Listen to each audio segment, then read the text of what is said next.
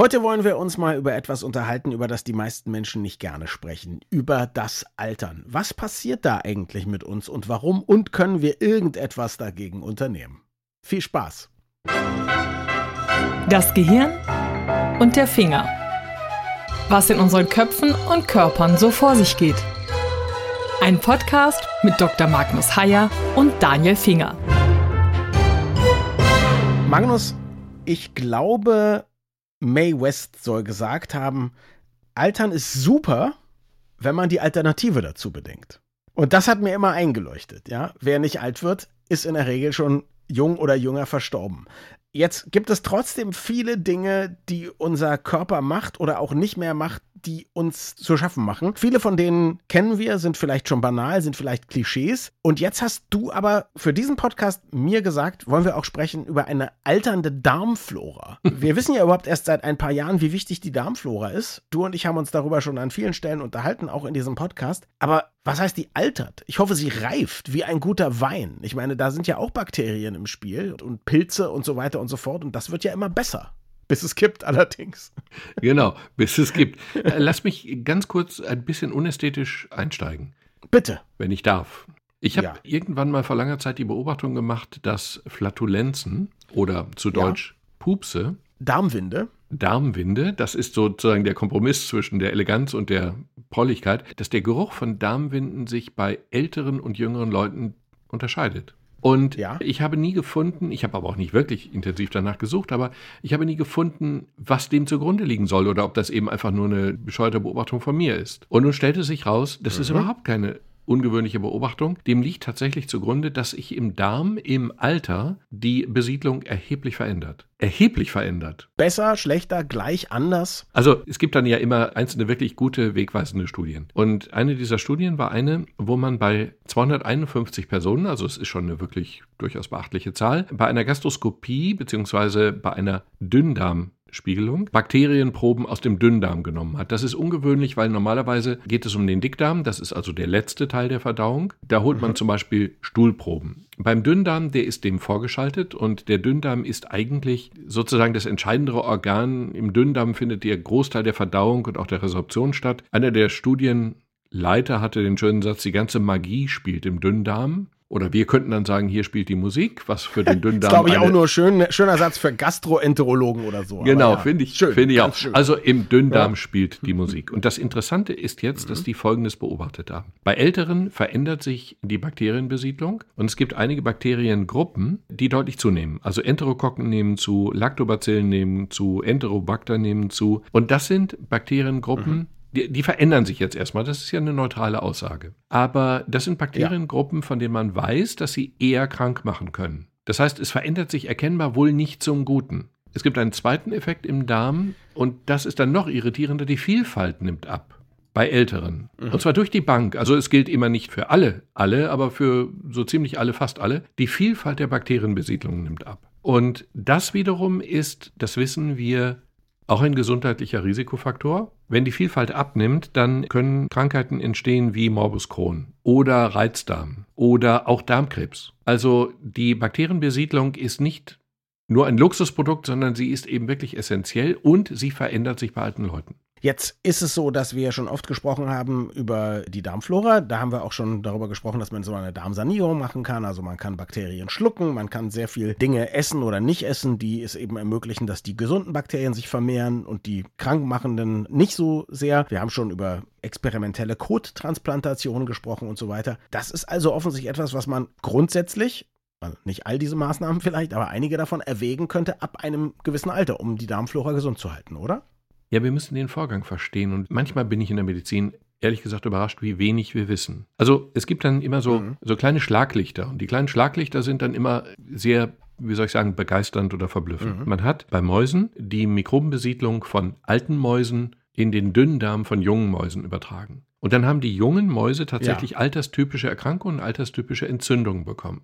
Man könnte ja jetzt zum Beispiel auch untersuchen, hat man aber erstaunlicherweise noch nicht. Also die Übertragbarkeit von Mäusen auf Menschen ist ja immer eingeschränkt, aber man könnte jetzt zum Beispiel mal so richtig fitte ja. 100-Jährige nehmen, so diese Leute, die einfach nicht zu sterben gedenken. So diese Leute, denen du ansiehst, dass sie die besten 20 Jahre noch vor sich haben. Die sind aber schon 100. Ich kenne ein paar davon. Und wenn du bei diesen Leuten jetzt einfach mal die Dünndarmbesiedlung anguckst und wirklich Unterschiede fändest zu anderen Leuten, die in ähnlichem Alter eben überhaupt nicht annähernd so fit sind. Dann könnte man ja auch daraus wieder Hinweise kriegen, ob tatsächlich die Dünndarmbesiedlung mhm. eine Ursache des Alters ist. Könnte man machen, aber man könnte jetzt ja auch, bevor man hier Grundlagenforschung betreibt, erstmal feststellen, bestimmte Bakterien sind in der Unterzahl oder fehlen. Also könnte man die doch eher substituieren, oder? Das könnte man tun. Du merkst, ich bin viel zu pragmatisch. Nein, du bist, nein, nein, nein. Und das ist ja genau richtig. Also, ich habe gerade gesagt, man hat von einer alten Maus Mikroben in junge Mäuse getan. Das ist ja total blöd eigentlich. Man müsste eigentlich von den jungen Mäusen Mikroben in alte Mäuse transferieren und gucken, ob die dann nicht plötzlich jünger werden. Das wäre ja der natürliche Weg. Ja, das stimmt. Wir haben ja hier quasi ein Henne-Ei-Problem. Wir nehmen zur Kenntnis, und das ist mhm. wohl wirklich so, dass die Darmbesiedlung von alten Leuten sich von der von jungen Leuten unterscheidet, dass die Darmbesiedlung von alten Leuten tendenziell eben nicht so die gesundeste ist. Okay, aber jetzt wissen wir ja nicht, haben die eine veränderte Darmbesiedlung, warum auch immer, und werden dadurch alt oder ist es so, dass im Körper alter Menschen sich einfach Stoffwechselvorgänge verändern und nur als Spiegel des Ganzen die Darmbesiedlung sich ändert? Oder kann es so sein, dass die alten Menschen alte Verhaltensweisen haben, die ihrerseits die Darmbesiedlung verändern und das dann wiederum eine Rückwirkung hat? Es ist ja so, dass der durchschnittliche Patient, der irgendwie 20 verschiedene Medikamente einnimmt und die Hälfte davon Antibiotika, der ist in der Regel ja nicht 20, sondern eher 80. Und es wäre ja wenig mhm. überraschend, dass zum Beispiel dieses ungesunde Medikamentenverhalten tatsächlich dann auch eine Auswirkung auf die Darmbakterien hat. Also es ist überhaupt nicht klar, ob die Beobachtung, dass die Darmbesiedlung sich so substanziell unterscheidet, ob diese Beobachtung die Ursache des Alterns ist oder eine Folge davon. Jetzt würde ich aber trotzdem sagen, also verstehe ich, ist auch alles super interessant, aber ich würde trotzdem sagen, klar, die Wissenschaft sollte irgendwann rausfinden, ob es an meinem Verhalten liegt, weil dann kann man sagen, ey, verhalte dich mal anders. Oder ob es daran liegt, dass irgendwelche Stoffwechselvorgänge im Körper nicht mehr super sind. Dann würde ich sagen, vielleicht kann man im nächsten Schritt ja auch diese Stoffwechselvorgänge wieder reaktivieren oder reanimieren. Aber entweder kann man das gar nicht oder es liegt gar nicht daran. Also wäre es doch trotzdem sinnvoll, zum Beispiel die richtigen Bakterien zuzuführen. Ich bleibe einfach bei dem Punkt, weil ich möchte ja, auch bevor ihr das alle rausfindet, möchte ich ja irgendwie auch jung und knackig sein im Alter. Du doch bestimmt auch. Oder wieder jung und knackig werden. ja, oder Nein, wenigstens ein bisschen jung und knackig.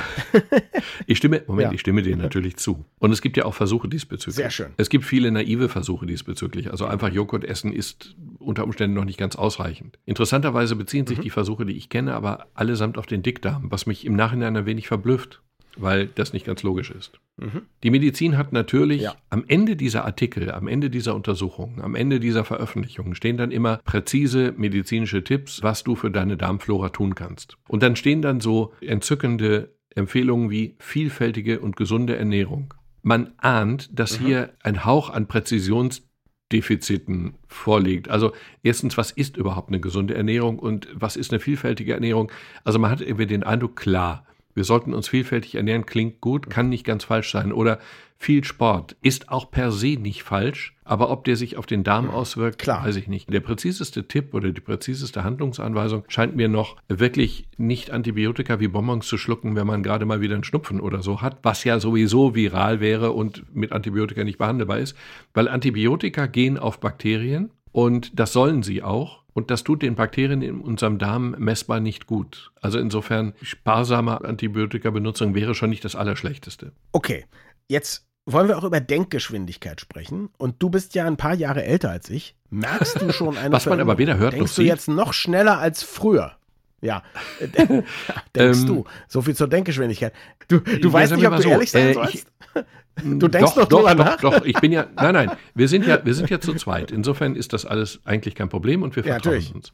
Na klar. Und natürlich bemerke ich eine Verlangsamung meines Gedächtnisses und meines Denkens. Einerseits. Mhm. Andererseits zitiere ich gleich noch eine Studie, die mir in dieser Überlegung massiv widerspricht, was ja willkommen wäre. Und eine mögliche Erklärung ist natürlich auch, und das sehe ich in der Praxis quasi alltäglich, da kommen dann Leute rein und denken, sie hätten einen Alzheimer oder irgendwie eine andere Art von Demenz, weil sie einfach beobachten, dass ihr Gedächtnis immer schlechter wird. Das kann aber auch einfach damit zusammenhängen, dass in der Apothekenumschau, die ich nicht so schlecht finde, wie es jetzt klingt, dass in der Apothekenumschau irgendwie ein Artikel über Alzheimer drin stand und die Leute dann anfangen, sich sehr, sehr liebevoll selbst zu beobachten Partner oder ihren Partner, Frauen ihren Partner in der Regel, und dann denken, der Alte, der mhm. wird ja immer tüdeliger. und der stand auch in der Apothekenumschau und der hat bestimmt einen Alzheimer und wir gehen mal zur Sicherheit zum Neurologen. Ich möchte jetzt da hinzufügen, dass alle Ärzte, die mir bisher begegnet sind und die mit mir über ihr Studium gesprochen haben, mir sagen, dass sie jede Krankheit, die sie gerade dran nehmen, selber am eigenen Körper auch merken und immer die Symptome spüren und empfinden. Die ging es ja wahrscheinlich nicht anders. Also man kann auf diese mir ging's man kann auf nicht diese anders. nicht wirklich herabsehen, oder? Okay.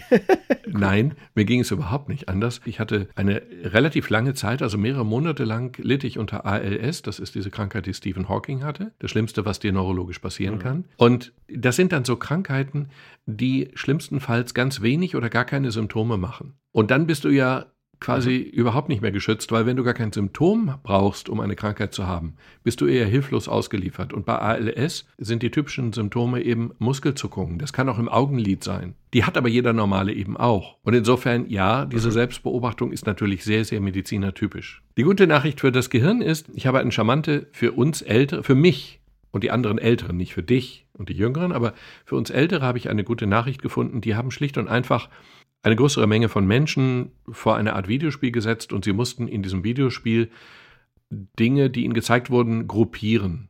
Möglichst schnell und präzise und richtig eingruppieren zwischen Schwarz und Weiß, Gut und Böse und ich, ich weiß nicht mehr. Und das Interessante war, die schnellsten waren die 20-Jährigen. Die waren einfach unglaublich fix. Und dann ging es eben langsam bergab. Gut, das ist das, was man dann eben auch in entsprechenden Fachzeitschriften für jüngere Leute liest, dass man dann eben sehr schnell alt wird. Das Interessante war aber, die Jungen waren zwar sehr schnell, aber auch sehr falsch. Die 30-Jährigen waren immer noch ziemlich schnell, aber sehr viel weniger oft falsch. Das heißt, die Jungen sind nicht unbedingt schnell, sondern die Jungen sind einfach mutiger. Und die Alten sind etwas vorsichtiger. Und wenn man das beides in Rechnung stellt, dann ist es so, dass wir tatsächlich bis 60 ungefähr, also mit 30 sind wir am besten, dann lässt es einen Hauch nach, aber bis 60 gibt es keine einschneidenden Veränderungen. Also unsere Verarbeitungsgeschwindigkeit im Gehirn ist bis 60 eigentlich stabil. Schön. Wie lange hast du noch? Die Zeit tickt und sie tickt verdammt schnell. Was kann man dagegen tun? Also Bitte? Ich hoffe halt, dass diese statistischen Mittelwerte für mich nicht so relevant sind und ich dann noch viel Zeit in gleicher Geschwindigkeit habe. Was man aber einfach trainieren kann, ist, man kann das Gehirn mhm. trainieren wie andere Muskeln auch. Also das Gehirn ist kein Muskel, Klammer zu. Aber man kann die Denkgeschwindigkeit natürlich aufrechterhalten, wenn man das Gehirn nutzt. Wer sich früh ausruht, wird ja. auch ziemlich früh müde. Und das Gehirn tut das auch. Wer sich früh ausruht, wird ziemlich früh müde. Okay, ich dachte mal, man soll genug Schlaf bekommen. Aber das war jetzt auf was anderes gemünzt. Also Gehirnjogging, ja? Genau. Wer sein, ja, Gehirnjogging. Aber da ist Vorsicht geboten, weil ist Sudoku noch in oder ist das mittlerweile nicht mehr? Also, was heißt in? Ist keine super Welle mehr, nicht? Aber ich glaube, mhm. es gibt noch viele Leute, die das gerne mögen, ja. Ich habe es in Vorträgen immer gerne zitiert.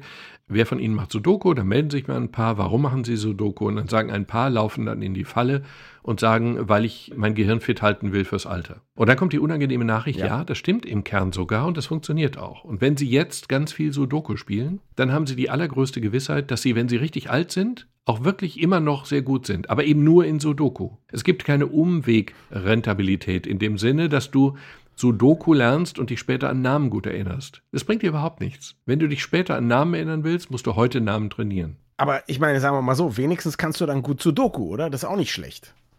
Nein, das ist extrem tröstlich. Aber so tröstlich ist es dann auch wieder nicht. Insofern sollte man heute Dinge trainieren, die extrem vielfältig sind. Und das Vielfältigste, was wir mhm. eben machen, sind nicht Kreuzworträtsel und nicht Sudoku und nicht Videospiele, sondern eben Kommunikation. Weil wir uns da auf vielen Kanälen auf jemand mhm. anders einstellen müssen. Du musst überlegen, wo du in eine Atempause von mir endlich reingrätscht. Und ich muss überlegen, wie lange kann ich sprechen, ohne Atempause zu machen, um dir nicht die Möglichkeit zu geben und so weiter. Vielfältige Kommunikation ist im Grunde der Schlüssel für eine geistige lange Jugend, wenn man so will. Na, dann machen wir das ja immerhin goldrichtig. Du willst mit mir über das Ergrauen von Haaren sprechen. Was ja. natürlich insofern gemein ist, weil meine Haare nicht ergrauen, außer meine Brusthaare, sondern schlichtweg sich schon längere Zeit verabschiedet haben, jedenfalls ein Großteil.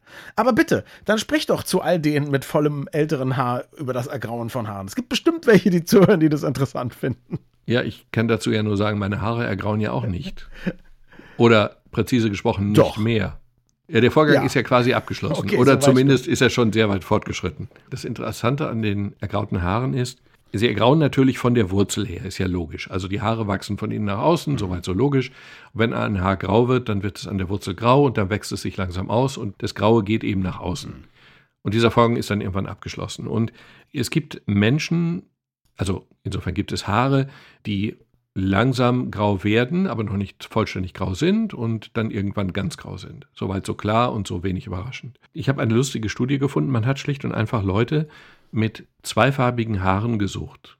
Also die wirklich die Haare hatten, die entweder gerade grau wurden oder vielleicht auch gerade nicht und hat dann eben eine Gruppe von Menschen gefunden und hat diese Haare dann ausgerissen und analytisch untersucht und dabei mhm. einige gefunden, bei denen die Haare eben nicht grau wurden von innen nach außen, sondern wieder braun oder blond oder schwarz oder was auch mhm. immer. Also sie machten genau das Gegenteil von der Wurzel her. Und dann sind die mhm. einen Schritt weiter gegangen. Sie haben Haare behandelt wie Bohrkerne. Du kannst ja Bohrkerne in der Antarktis rausholen und dann kannst du ja einer bestimmten Tiefe eine bestimmte Zeit, ein Jahr zuordnen. Oder mhm. kannst du auch einen Vulkanausbruch in einem Bohrkern auf der Antarktis feststellen, im Jahr XY. Und das haben sie bei den Haaren genauso auch getan. Du weißt, Haare wachsen einen, einen Zentimeter in einem Monat. Und dann kannst du ja gucken, wenn jemand tatsächlich einen Farbwechsel im Haar hat, was ist passiert zu dem Zeitpunkt? Und mhm. da gab es zwei Fälle, das ist schon beeindruckend. Da gab es eine 30 Jahre junge Frau, die ein weißes Segment in einem ansonsten schwarzen Haar hatte. Und da konnte man tatsächlich feststellen, das waren zwei Monate, genau zwei Monate, in denen sie sich von ihrem Freund getrennt hat und ausgezogen ist. Die spiegelten sich nicht in allen Haaren, aber in einzelnen Haarsträhnen wieder zu dem genauen Zeitpunkt. Aha. Charmanter war dann bei einem 35-Jährigen, der hatte graue Haare und der hatte fünf Haarsträhnen, in denen ein Stückchen kastanienbraun war, im ansonsten grauen Haar. Und man konnte tatsächlich dann nach der Bohrkernanalyse feststellen, dass das genau die zwei Wochen waren, die er in einem Urlaub irgendwo im Süden verbracht hat. Also die Haare spiegeln immer nur Teile, immer nur Strähnen, immer nur ganz kleine Gruppen von Haaren, spiegeln tatsächlich wieder, was du möglicherweise gerade an Stress und Entspannung erlebt hast. Wahnsinn. Ich meine, aber du hast ja keine Alternative. Also, du wirst ja ein sehr langweiliges Leben haben, wenn du gar keinen Stress mehr hast, oder? Chronischer Stress ist das Problem. Akuter Stress ist es zumeist nicht. Bei der so. Frau ist das eine Ausnahme, also da war es anders. Aber chronischer Stress mhm. äußert sich, und das weiß man ja tatsächlich, chronischer Stress äußert sich tatsächlich darin, dass die Pigmentierung von den Haaren nachlässt oder die wirklich grau werden. Man kennt ja auch diese Geschichten von Leuten, die was Schlimmes erleben und dann auf einen Schlag komplett weiße Haare haben. Insofern passt das natürlich auch. Aber wird nicht jedes Haar irgendwann grau? Also ich meine, gut, jetzt können wir keinen Menschen 80 Jahre lang ungestresst beobachten in freier Wildbahn. Aber möchtest du die These wagen, wenn es jemanden gäbe, der niemals Stress hätte, dann hätte der bis ins Alter auch keine grauen Haare? Die These würde ich nicht wagen, aber ich glaube schon, dass es diesen Zusammenhang sehr ausdrücklich gibt. Die gute Nachricht ist aber tatsächlich, es gibt bei Leuten, die sehr früh grau werden, die sehr früh grau werden, gibt es tatsächlich die Möglichkeit, dass die Haare wieder dunkler werden, wie auch immer sie vorher waren. Die gibt es. Aber es gibt dann irgendwie einen Point of No Return oder einen Point of No Regrow, nee, Repaint, nein, wie auch immer. Mhm. Es gibt einen Punkt, wo das nicht mehr funktioniert, ab einem gewissen Alter. Haare können sich auch wieder färben, tatsächlich, in seltenen Fällen. Aber dass das so präzise zuordnenbar ist wie zu den zwei Lebensereignissen dieser zwei jungen Personen, das fand ich nun wirklich sehr erstaunlich. Ich persönlich hätte ja immer sehr gerne weiße Haare gehabt. Ich habe ja gerade schon ein bisschen lamentiert, aber keine Chance. Ja, meine Haare fallen dann aus. Das liegt dann aber nicht an Stress oder, sondern an überbordender Manneskraft, glaube ich. Also immerhin hat René Obermann, der frühere Telekom-Chef, mal zu mir gesagt, ich sagte, Herr Obermann, als wir das letzte Mal trafen, hatte ich noch Haare. Sagte er zu mir, Sie wissen noch, was man sagt, Herr Finger. God made some men sexy and gave all the others hair. Also Gott hat einige Männer sexiger gemacht und all den anderen Haaren gegeben. Was total nett war, ja, weil er hatte volles Haar zu dem Zeitpunkt, muss man sagen. Dunkel oder hell? Äh, er hatte damals helles. Also es hat auch damit zu tun. Aber auch diese Zusammenhänge oh. sind hochkomplex und Oha. bedürfen unbedingt einer umfangreicheren Besprechung. Es hat tatsächlich auch mhm. mit den Testosteronhormonen zu tun, die ja irgendwie auch mit Männlichkeit zu tun haben sollen, aber irgendwie auch wieder nicht. Also ich zum Beispiel habe volles Haar, aber sehr hell bin aber wahnsinnig männlich, alles Was klar. aber auch ein Problem ist, ich habe heute in einer Moderatorenschulung online, also wir, mussten noch ein paar Minuten überbrücken und dann habe ich der deutlich jüngeren Moderatorenlehrerin gesagt, ja, nee, also mit den Haaren, ich werde die jetzt dunkel färben. Und da meint sie, nein, um Gottes Willen. Und dann sage ich, doch, doch. Und dann sagt sie, nein, ihr Vater, der hätte auch ganz tolle. Und dann wurde ihr klar, dass ihr Vater nicht unbedingt die Gruppe, Altersgruppe ist, mit der ich mich identifizieren wollte. Und das war ihr dann peinlich. Und dann kam sie aus der Nummer in keinster Form mehr raus. Und das war dann wiederum auch originell. Meine Haare sind hell. Aber Ärztehaare sollen, glaube ich, auch hell sein, weil mit den grauen Schläfen verbindet sich Weisheit. Ich würde das jetzt weise unkommentiert lassen, Magnus, wenn du einverstanden bist. Danke fürs Zuhören und bis zum nächsten Mal. Wir freuen uns immer über Feedback an mail.gehirnfinger.de.